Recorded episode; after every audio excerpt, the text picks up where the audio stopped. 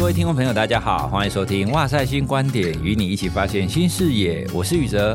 听众朋友，你除了哇塞心理学之外，你还有在听其他的心理类的 podcast 吗？好，其实现在有非常多心理学相关的 podcast，不过呢，我每一集都会听的，就只有今天要讲的这一个。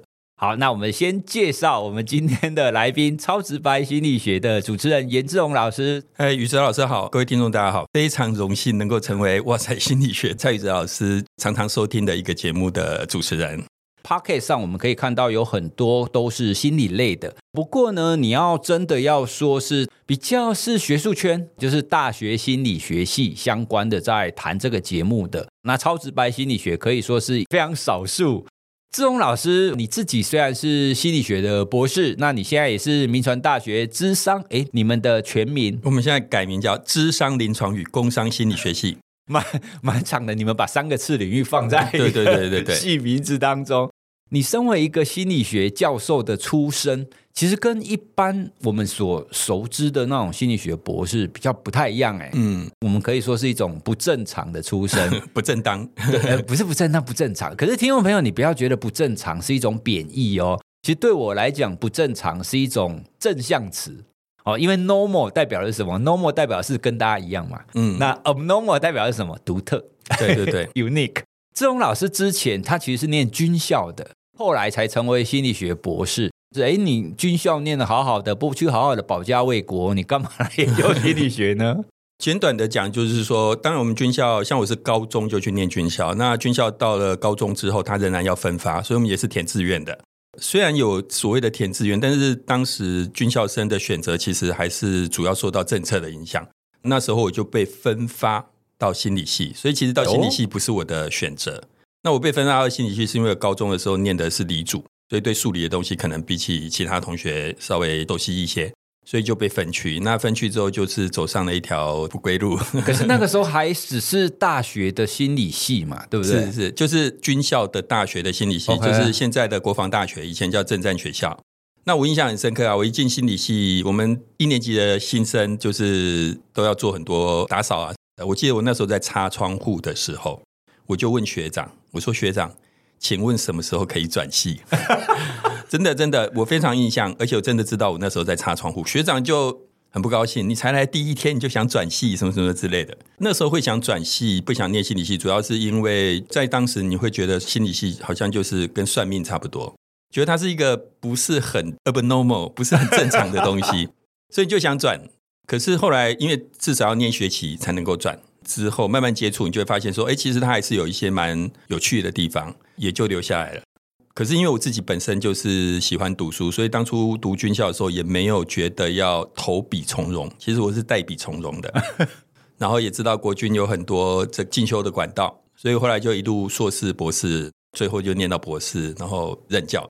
你刚开始带心理系，可是让你会愿意持续念下去，你会有一个，比如说一个启发你的主题。哦，比方说我在大学的时候，因为开始加入，当时我知道教授的 lab 嘛，在做睡眠研究，结果那时候说，哎，那个睡眠跟心理学为什么会有关系？就会开启我将持续做睡眠研究的这一这样一条路。那你呢？你在大学的时候，你有突然被哪一个主题感召了，或者是你特别想要念哪个部分吗？其实我们在军校里面接触的不像宇哲老师比较自由的学风，所以你们接触的比较广。事实上，我们在军校大学里面接触的很窄，就是课本上的东西。那我记得我当时是非常喜欢弗洛伊德，因为很迷人嘛。很多刚接触心理学的人都会觉得弗洛伊德的那些神话啦，然后性的本能、攻击本能，你会觉得很炫。对，对。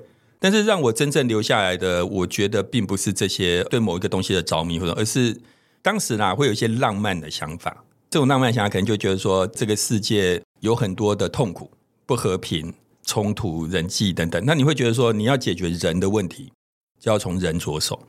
那你要从人着手，心理学就是一个很好施力的地方。所以你会发现说，这个学问本身很伟大。其实我觉得我人生后来不管是做超直白心理学，像我自己在我的节目有讲，我淡出学术，我对学术跟其他的学者可能有比较不一样的看法，都跟我某种浪漫的个性有关。那当时我也是带着这个浪漫的个性，觉得哎，这个学科可以解救人类，所以就决定留下来，想要成为一个伟大的学者，大概是这样子。所以总结你当时的想法就是，如果要世界和平，要靠心理学。对，对，我就发现说当军人是不行的，战争不行。对对对。那你刚刚提到超直白心理学啊，那其实这个节目你一刚开始在做的时候，你的初衷是什么，或是你是否有想要传递什么样子的想法呢？这边我就先讲一段小故事，跟哇塞心理学有关。宇哲老师那时候他在高一有找我去演讲，讲完之后其实是有一起吃饭，对，我们有稍微聊一下自己在学术圈的想法或是未来的规划。那时候宇哲老师跟我讲，他要去做 Podcast。那时候 Podcast 在台湾没有几个人知道，我有听过这个名词，但是对你来讲那就是一个很冷门的东西。然后宇哲老师那时候还有在 FB 上开玩笑跟我讲说啊，一起去做啦，一起来去做科普啦，我都说我没兴趣。我记得我还问宇哲老师说：“这个东西做会有前景吗？” 哇，各位听众，你现在就知道宇哲老师多有远见。所以当时一开始的时候，其实我是完全没有想要做 Podcast 的想法，因为我觉得我主要的置业就是在学术上。当然，宇哲老师因为跟我很熟，或是如果听众朋友你们曾经听过超直白心理学的，比如说第五十五十一集，就会知道说，其实我慢慢的对学术，尤其是心理学，我觉得我有蛮多的困惑跟质疑的。而且某种程度来讲，我会有一种觉得可能做不下去的感觉，所以我就慢慢淡出学术。那淡出学术之后，刚好就是有一个同学他是做 Podcast，就找我做这样子一个心理学的节目。回到刚刚讲的，如果那时候宇哲老师找我一起做哇塞心理学，我应该是不会去，还是不会去。原因很简单，就是那时候我对学术还有一些热忱，对，或是说有一些认为自己能够施力的地方。可是当我同学找我的时候，已经过了两三年了。那时候我已经对学术一些更不同的想法，所以在那个情况之下，我就去做了超直白心理学。那超直白心理学，刚刚宇哲老师一开始也有提到，就是说现在的心理学节目非常的多，应该讲说我们跟别的节目比较不一样。假设心理学是一块披萨，我们把这块披萨切成八片、十片，那你去看现有的心理学节目，你会发现大部分都是这八片披萨当中的其中一片，剩下七片在哪里？其实剩下七片在超直白心理学，就是某种程度其实就是让大家看到剩下那七片披萨是什么。其实心理学比大家想的更广，而且你会发现它的科学性很强。然后你会发现它除了智商辅导或是疗愈人心以外，其实它有更多比较深层的或是有趣的知识在那边。所以其实超直白心理学大概就是走这样的一个方向，然后在这样的一个脉络下去做出来的。对，其实这也是我刚刚为什么一刚开始会跟听众朋友说，我唯一会持续收听的就是超直白心理学，跟我自己在学习的路线其实一直很接近啊。当初哇塞心理学之所以会开始做，其实也都有很类似的想法。其实心理学不只是疗愈，不只是温暖，不只是关系，或是内在小孩，心理学还有很多很有趣的地方。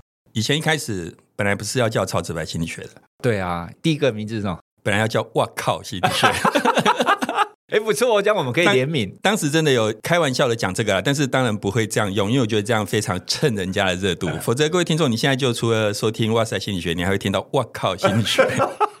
哎，那你既然说到超直白，我一直想问你的“超直白”这个名字有用意的吗？就是有脏话的意涵在里面吗？我觉得当初在想这名字的时候，并没有特别有这个脏话的意涵。但是你问我有没有潜意识里面表达出自己对心理学现状的感受，这个我不敢说。这边我也在讲一个跟哇塞心理学有关的小故事。其实如果你是比较元老级的听众，或是 follow 哇塞心理学，你们可能知道，早期最早的时候，宇哲老师的粉专名字是叫做“走出象牙塔的心理学家”嘛？对对对对，而且那时候我觉得也经营的不错。后来他突然改名字了，当时多数的人其实都比较不赞成，或是觉得改这个名字干嘛？走出象牙塔心理学家很棒啊，什么之类的。很浪漫啊！我必须说，从长远一直到现在发展，我觉得宇哲老师那时候的这个改变是非常成功的，因为真的要朗朗上口，要快速，所以哇塞心理学的确是非常好。那超直白心理学的名字也是一样，当时当然有想了几个名字。后来发现最顺口，很快可以喊出来，就是超直白心理学，这是很顺口。其实名字大概是这样的一个脉络了。对啊，我也是后来才开始发现说，哎，其实名字有时候真的是个学问。你看，超直白心理学可以是一个词，超直白也可以是一个词。你单单超直白就可以代表你们的节目哦。对对对，所以这真的是我们有的时候在想一个名称主题的时候，那真的不能靠我们自己的浪漫。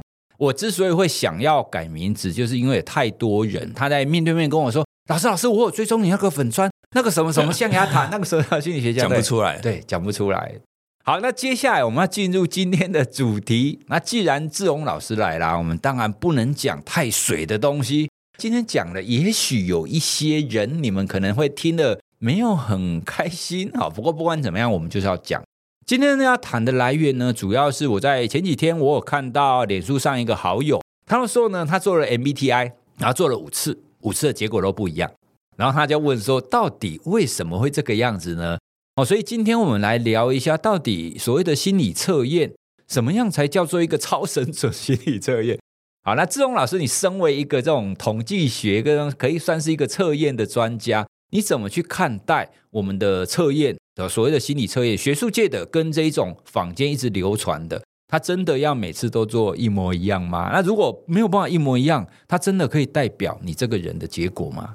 我们先讲一下，就是说所谓学术界的心理测验。跟一般的心理测验有什么差别？其实我简单一个区分，第一个就是如果它很炫，比如说我们常常看到的就是啊，你走进森林里面看到的第一只动物是什么？通常啦，通常这一类的心理测验就不会是所谓真正的心理测验，大概比较像是趣味的心理测验。第二个，如果它的题数很少，有没有可能很炫？心理测验里面还是有很炫的，可是如果它很炫，题数又很少，一题哦，你选不只代表你怎样，就一题就可以知道答案的，这个通常也不会是真正的心理测验。然后第三个就是，如果不太需要别人帮你解释，你自己就可以做的，通常也不会是。哦，所以我刚刚讲了，就是他很炫，他又一体，然后又不需要别人帮你解释。有一些很炫的心理测验，像我们知道呢，罗夏克测验或什么之类，它通常都是需要有专家才能够使用的。所以你其实要判断一个测验是不是真正的心理测验，其实并不是很难。必须说，现在我们在网络上看到的大部分心理测验，其实都不算是真正的心理测验。我们刚刚谈到一个问题，就是说每次做都要一样吗？事实上不一定，因为即便是物理学的测量也是一样，它有可能就是这次测跟下次测有一些误差，误差是任何测量都会有的，不是只有心理学有。那现在的问题是说这个误差有多大？而我昨天做二十分，今天做只有十二分，你很明显就会不太能够相信它，或是。我以体重机为例嘛，我们当然都知道，你体重机这次站上去，下次站上去，可能只隔几秒，可是会差个零点一公斤或什么，你会觉得这个体重机没问题。可是如果它的变动范围非常大，那就会是一个问题。所以以心理测验来讲，当然不是说每次做都要一样，可是就一个稳定的特质来讲，其实它不能变化太大，要接近。每次都要接近这个，一般是我们常讲的信度啦，就是你每一次的结果是不是都有可信，就是都差不多。就像刚刚志宏老师讲的，你在量体重一样嘛，你几乎每一天或不同时刻量，你的误差范围可能一两公斤可能还好，可是你不可能到五公斤。所以一般来讲，我们会认为，诶，你至少要有信度。那如果你连信度都没有的话，很多时候我们就会觉得说，这个心理测验可能没有那么的精准，或者是。你不是那么适合这个心理测验，会有这种情况吗？对，但是这边就有一个心理学跟其他学科很不一样的地方，就是说我们往往不知道一分是什么意思。诶，我昨天测是五十一分，今天五十二分，宇哲老师，这算不算不准啊？这个真的就是一个很尴尬的问题。我们知道零点一公斤是什么意思，对，可是差一分、差两分、差三分的意思是什么？这就是心理测验对一般而言困难的地方。所以有时候会跟学生讲说：“哎，你如果发现水沟里面掉了一块钱，你会不会捡？”学生说：“不会嘛。”我说：“是一欧元呢。”同样是一单位多大？所以一分有时候在心理测验可能是很巨大的差异，有时候可能不是。那要看你测什么而定，那要看那个东西的单位是什么，而这往往就是超乎一般人能够理解的。那么心理学有时候在推广到给一般人理解这么的困难，是因为。我必须说，心理学比多数听众想的更深奥。话又说回来，大家最能够吃得下，或是最能够接受的是什么？就是我们刚刚讲的疗愈，或是去安抚你的那个东西，的确是比较直接。可是你要谈到比较像我们今天聊心理测验的地方，其实你只要稍微去想细节，包括我们刚刚讲的一分到底是什么意思，你就会发现没那么简单。哎，可是既然像你这样子讲，我可不可以说，比方说智力测验好了。那智力测验一百二十五分跟一百二十六分差一分嘛？嗯，那它可能会跟一百三十分跟一百三十一分同样是差一分，这两个一分的差异是不一样的，代表的含义是不一样的嘛？可是既然如此，那这样子我做这个心理测验真的是有用的吗？你如果说你连一分一分一分，它到底代表什么？然后每一次测又会有这一些差异，我干嘛测它呢？它好像就是一个各说各话的东西呀、啊。对，所以我刚刚为什么会强调说，通常一个心理测验，很多时候你需要一个专家，请付费。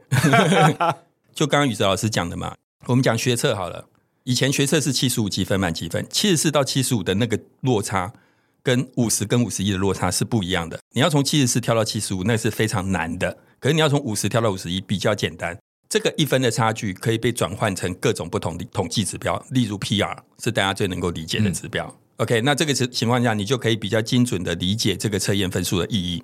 所以有没有用？当然有用，只要有好的方式去解释它，有正确的方式解释它就可以。可是很不幸的就是这件事情没有办法像刚刚跟各位开玩笑讲的说，哦，森林里面你看到一只兔子，它没办法用这个方式去让你轻松的看到，所以它是有难度。像包含 MBTI 的解释也是一样啊。嗯。你看到了你的原始分数有落差，真的代表那差多少？那个落差到底是在合理的误差范围内？还是那个落差已经超出了误差范围之外了，其实就很难说。也就是说，如果不管我们在网络上看到，或者是你想要透过任何心理测验来了解你自己的话，他如果没有专家帮你解释，他可能就会有一些失真的情况吗？可以这样说吗？我觉得是很容易有这样的情况，因为在心理测验里面，原始分数的转换本身就是一个很大的学问，你有时候要花好几节课去跟学生讲这件事情。可是，一般人可能会觉得说啊，计分不就这样吗？是不是你们心理学家为了要赚钱，所以故意说一定要问你们啊？对对，我们是为了赚钱，没错啊，不是这样了哈。那我想，我刚刚主要在表达了，真的就是说，这个背后是有一些学问的，没有像大家想的这么简单。嗯、对，我们当然可以很简单的制造出各种心理测验。嗯，你今天出门的时候有四条领带，哪几种颜色？你想要干嘛？然后你也可以给他一套合理的解释。我们当然可以很轻易的制造出来。可是，必须说，在这样情况下，这些心理测验就是趣味的成分比较多。对，如果说听众朋友觉得我们心理学家是为了骗钱，我讲一个别的例子给大家听嘛。你自己看星座指南，跟唐老师帮你解星座，那是不一样的吧？唐老师可以收你钱吧？对吧？专家有专家，他们就是很多东西都真的在表象之外有更多复杂的东西在里面的。像比方说，我是睡眠专业嘛，你要评估睡眠，比方说我们找个比较简单的困睡度。那现在有很多一个困睡度量表，那在网络上也有，它可能是大概八题，你也可以去做，它也会跟你说怎么计分。那你做完之后呢，你确实会得到一个分数，那个分数代表你的困睡度高或者是低。如果你没有找专家，你就会得到一个结果嘛，然后你的困睡度高。可是如果你来找我，我可以透过这个，然后再加问你几个问题，我可以更进一步的知道你为什么困睡度高，然后你困睡度高应该要怎么办。所以我觉得这个就是一个专业的测验，你有一个专家帮你解读，你可以更深入的去理解说，你这个分数它背后所代表的意涵是什么，以及你要去怎么做。讲到这个，又是谈到心理测验一个另外很重要的议题，就是说，通常测验的结果要辅以其他很多别的东西来共同参考，就是测验不是唯一的指标。我们去想象嘛，今天你的孩子如果他有学习障碍，如果老师只凭他的。测验分数结果就去把它分到资源班或什么的，嗯、你能接受吗？不行。或者说，我们今天常在韩剧或是哪边，或是好莱坞电影里面看，我们要判一个人，他拿刀杀人是有没有行为？你你能够只凭一个心理测验来决定这件事吗？不行。嗯，这边你就完全可以知道，说心理测验它只是个辅助的工具，甚至很多时候，你可以说，目前的心理测验它本身的效力没有大家想象中的这么厉害。其实它是一个不是那么健全的工具。因为心理学它整个测量的能力目前的确是非常受限、非常有限。我现在如果讲给听众听说，哎，你觉得一个百分之八十的测验，就是所谓信度点八，但我们用百分之八十正确性的测验来讲，大家比较容易听得懂。一个百分之八十正确性的测验准不准、好不好？大家可能觉得哎还不赖啊。可是我现在用体重计讲给你听，如果有一个体重计，它的正确率是百分之八十，各位去想象那是什么意思？那个意思就是，你站上这个体重计的时候，你的体重会在正负十二公斤之间 变动。我再讲一遍，是正负十二公斤。也就是说，我有可能，哎，今天早上来跟宇哲老师录音的时候，哦，站上家里的体重计六十公斤还不错。然后今天录完音回去七十二公斤，你觉得这个体重计你能够接受吗？其实你不太能接受。这是一个正确率百分之八十的测验，也就是所谓信度零点八的测验的意义。如果是百分之九十呢？你的体重会在正负八公斤之间变动。所以从这边各位就可以知道说，如果我们把心理测验类比到你现实中使用的东西，其实现在心理测验准确率比你想象中的低。即便数字看起来很漂亮，百分之九十，可是百分之九十在一个科学的测量里是极糟、非常糟的一件事情。当然，这时候我们就会回到刚刚宇哲老师讲，你如果单凭心理测验来做一些事情，其实是很危险的。如果你是真的想要了解自己，不是只是做开心的啦，做开心当然就没问题，只是好玩嘛。嗯。可是如果你今天真的要了解自己，甚至要用在现实的决策当中，心理测验绝对是没有办法帮你做这些事情的。那另外一个，我一一直常常在跟人家讨论的问题啊，像比如说现在以 MBTI 而言，它有专家解释版，可是它网络上也有很多它的题目嘛。以前我们在学心理测验的时候，很多都会要求说你的题目不能外流，可是现在很多网络上的题目它都外流啊。那有外流跟没有外流，对测量这个心理测验，它会有影响吗？我自己认为影响不大。如纯粹以测量来讲，但是以做研究来讲，就当然是很有影响。你题目一旦外流，受试者知道这个题目是用来干嘛的，甚至他知道测谎题在哪里，他就会预期他想要成为他那个样子，或是说他可以自己假装嘛。嗯，那当然有没有影响？有可能有影响。譬如说，今天我们要测一个杀人犯，他有没有行为能力？可是他事先已经知道这个题目的功用，那就会有影响。可是今天如果纯粹在想要自我了解，影响是不大的。即便我之前看过这个题目，可是因为我的目的是想要自我了解，所以我有动机想要正确的反映出我自己的状态。这时候我觉得影响不大。所以动机是重点。你有没有想要正确的反映你的状态，还是你想要假装成某一个样子？这个动机会决定题目外流所造成的结果是什么。我我这样好像有点一直在给自己打广告，但是我说我之前有写过那个傻瓜也会写论文，傻瓜也会跑统计嘛，嗯，然后。我之前也曾经想过写傻瓜也能懂测验哦，为什么没写呢？就是怕题目外流。我就说我怕我教了太多现实中可以用来应付测验的技巧，譬如说我会告诉大家测谎题的原理是什么啦。那你想想看，这些知识一旦流出去之后，有心的人他就可以去应付测谎题嘛。所以这个外流与否，我觉得要看使用的时候那个受试者的动机是什么去决定。嗯，对，因为以前我就有看过有一些电影，它就是你刚刚举例的那一种，他可能是杀人犯或者犯了什么罪，那一些警方啊或者检方，他想要用一些心理学的技巧，比如说要套他的话啊，或者是做什么测验啊，因为他都知道他本身就是一个心理学专家。哎，这样心理学专家很恐怖呢。其实那都是电影啊，我们就是因为不恐怖嘛，我们真的不太恐怖。因为我刚刚已经跟大家讲，心理测验本身没有你们想的这么强，这么厉害。嗯，甚至某种程度，我觉得啊，心理学研究也没有各位想的这么的厉害。我们仔细去想，很多东西我们真的对它到底是什么，我们以为我们清楚，其实不清楚。譬如说，不管是在节目，或者在书，或者在哪边报道，看到爱狗的人比较友善，比爱猫的人友善。各位听众，请你现在静下来想想，你真的知道这句话是什么意思吗？友善，对，而且什么叫爱狗的人比爱猫的人友善？友善多少？友善很多，还是只要友善一点点就叫友善？这个标题背后隐含着非常复杂的知识。可是当你看到这个时候，你会快速吸收，对，你就会觉得，哎，我懂了。其实各位听众，我要告诉你们，你们没有真的懂什么叫爱狗的人比爱猫的人友善。其实你没有懂。我印象中，我书里面用一个例子，但是那个具体的数据我有点忘记了。他的意思是，一百个友善的人里面有五十八个爱狗的人，四十二个爱猫的人。哦，这就叫平均来说，爱狗的人比爱猫的人友善。我再讲一遍，如果你今天找一百个友善的人，有五十八个是爱狗的，四十二个是爱猫的。这就是刚刚那句话的意思：爱狗的人比爱猫的人友善。可是可以再往下问，什么叫爱狗的人？我爱怎么测量？而且我爱狗十分，爱猫九分，这算爱狗的人吗？比较爱狗，爱狗十分，爱猫九分的人，跟爱狗十分，爱猫两分的人，可以当做同一种人吗？不一样。我不要再让事情复杂化，怕听众把节目关掉。但是我想要告诉各位听众，就是说，不管是心理测验，或是很多心理学的知识，你乍听之下好像你懂了，你知道它是什么意思。其实你往下深入想，有很多很多细节，然后你会发现你没有那么真的完全了解它是什么。所以这个其实又会回到一个，比如说心理科学的议题，你做出这个结果，你到底可以推论到多远？当然，我们期待说你做出来这个研究可以推论到所有的人类啦。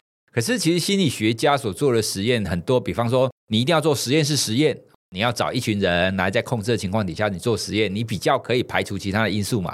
可是控制实验你找的人数就有限啊，或者是我们心理学研究常常在批评的，大部分的研究都是那种。欧美的人士，而且都是大学生，那他真的可以推论到我们亚洲的文化吗？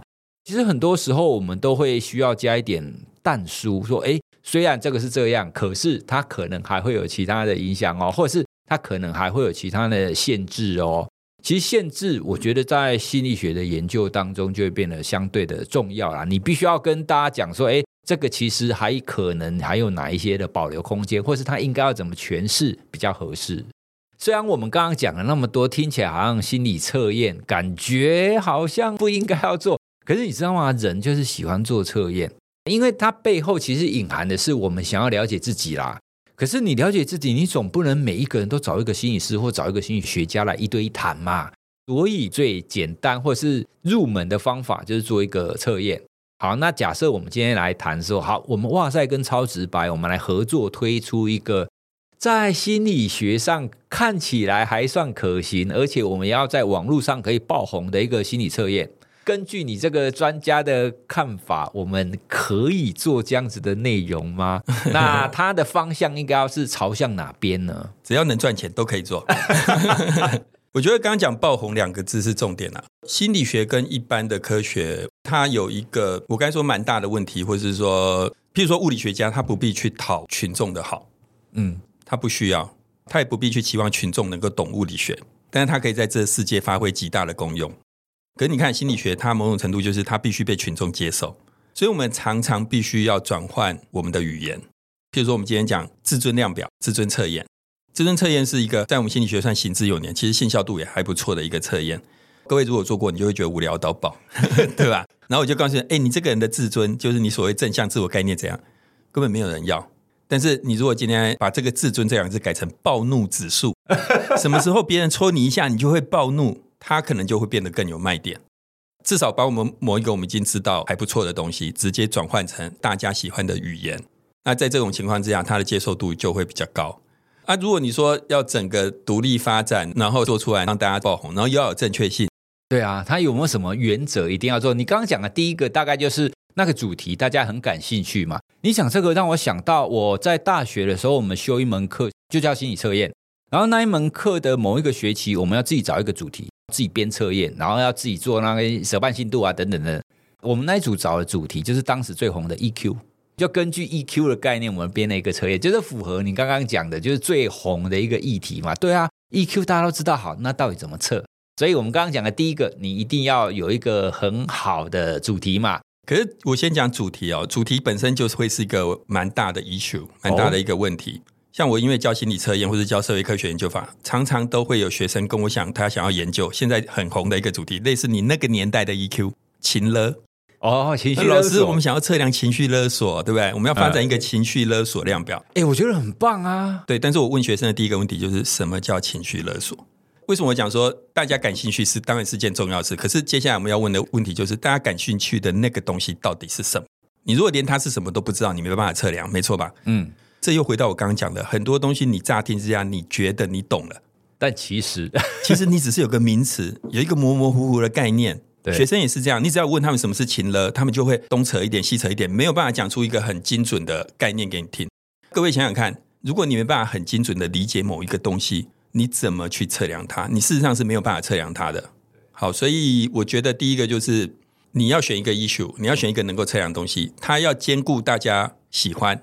以至于能爆红，又要兼顾它在科学上能够被精准的抓到，这件事情本身就很有难度。诶，我要先问一下，你刚刚后面所讲的所谓的科学上精准的被抓到，它的概念是什么？比方说人格，你觉得人格测验，然后现在现在其实有很多嘛，从最古老的那个大五嘛，然后到现在很多衍生的东西，你认为人格是可以被科学精准的抓到的吗？这件事情就牵涉到说，我们相不相信语言本身表达了人类的心理？像刚刚宇哲老师讲的，很多人格特质在当初最早做的时候是用语言去做出来的，就是我们去查字典嘛，看字典里面有多少字是在描述人的性格。我们接下来把这些东西做归类，归类完之后，我们发现有五个最重要的人格特质，就是后来所谓的五大人格特质。所以你看，心理学的很多构念，我们讲的构念就是你要测量那个东西啊。心理学很多你要测量的东西，跟你认为日常语言表达那些东西有关。可是这边真的有一个危险，有没有可能人类语言表达的东西不是真正核心的东西？我讲一个最简单的物理学的力，牛顿的那个力，质量、加速度，其实在我们日常语言里面真正隐含那个概念的非常少。如果你从语言出发去抓你想要测量的东西，不够细致吗？不是，是他没有抓到这个世界的本质。这个世界谁知道是由力、质量、加速度这些构成的？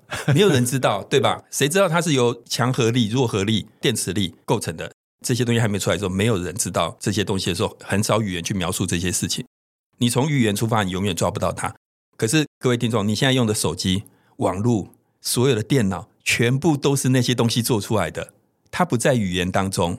所以人格是可以被抓到的吗？我的想法是说，如果你靠语言来抓，有危险。那包含我刚刚讲 EQ，有没有可能它很大一部分是被语言给绑架的一个概念？然后你想要从这语言出发去想事情，所以为什么我会去问我的学生说什么叫情绪勒索？是因为我知道我的学生抓到这四个字，想用这四个语言出发去想事情。可是科学应该不是这样子运作的。我们做心理学的一个很大重点是，我们要抓到背后真正的概念，才赋予它名字，而不是从名字出发去抓现象。可是你这样子就很困难啊，因为我们现在所有的思考很多都会放在语言上面嘛，所以你如果要跳脱语言，然后直接从一个现象，或是更深入的从一个本质去思考，我觉得在现在的思维当中是非常非常困难的啊。呃，如果你问我的话，我觉得要从行为出发了，我们去观察人的很多行为，把这些行为都列举出来，然后从这行为里面去抽离出这些行为背后的可能的概念是什么，然后再赋予它一个名字。所以这是两条完全不同的路径。如果宇哲老师他一定很清楚，就 button up 跟 top down。嗯，这时候要用 button up 的方式，因为心理的构念它必然表现在行为上，所以你应该是从行为去抓住它背后的那个概念是什么，然后去测量它。我们现在真的是太容易被语言绑架了。我记得我在教心理测验的时候，我有让研究所的学生看一篇论文，Well-being 幸福感。各位听众，你去想想看，物理学家对力这个东西有几个定义？大概就只有一个，不会说啊，你讲的跟我讲的不一样，没错吧？Well-being 就是所谓的幸福感，幸福对，有多少定义？很多，一百多个。那篇论文帮我们整理出一百多个，还是九十几个？我有点忘记了，九十几种测量，怎么可能？一个力有一百多种定义，这个物理学撑得下去吗？撑不下去。而、为什么会造成这结果？因为我们太容易望文生义。我们太容易把文字的东西当做真正实际存在的东西去做事情，才会导致这个结果。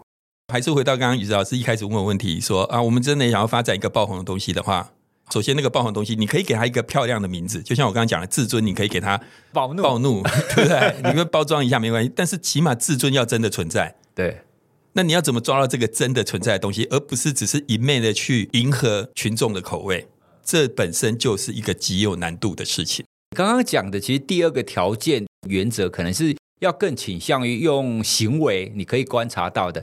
但是你这样不就又绕回之前行为主义跟那些相关精神动力他们在争执，或者是他们这两个学派在讨论的一个议题吗？因为我自己本身也是比较偏向行为学派的，所以确实我认为你行为表现上你可以看到的东西，你才是可以测量的东西嘛。但是。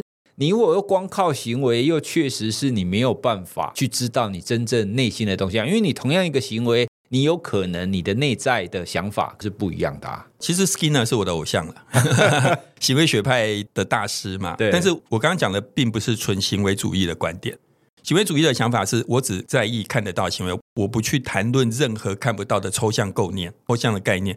我刚刚的想法是我们观察行为，去抓出它背后的抽象概念。OK，那个抽象概念可以统御真正现实中的行为，而不是说啊，我们只是在玩文字游戏或是语言的游戏。